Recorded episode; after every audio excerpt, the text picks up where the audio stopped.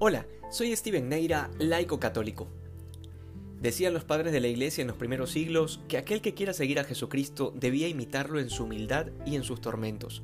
Y esto es algo que los primeros cristianos lo tenían bastante claro.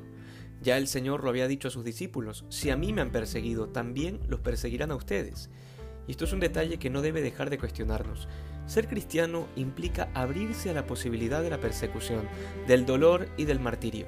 Son detalles que podrían chocar mucho para quienes tienen una imagen subjetiva de Dios, de un Jesús que no exige nada a nadie, que nos acepta con nuestros errores y pecados y que incluso aplaude nuestras fragilidades.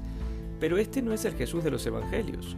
Ciertamente es el que evitó que apedrearan a la mujer adúltera, pero también es el mismo que le dijo claramente vete y no peques más, porque es imposible la misericordia sin la justicia o el amor sin la verdad.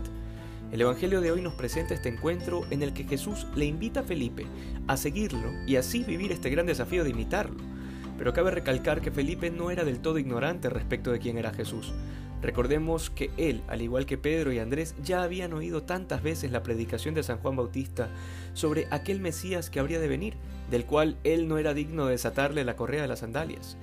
Por esta predicación, Felipe ya estaba predispuesto a aceptar la invitación de Cristo de seguir sus huellas lo que nos permite ver la importancia del apostolado, la importancia de que hablemos de Dios a los demás, de que prediquemos la verdad del Evangelio a tiempo y a destiempo.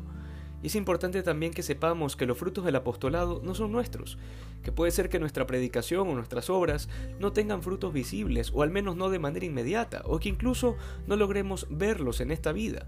Sin embargo, al igual que el bautista, nuestra labor es preparar el camino para el Señor.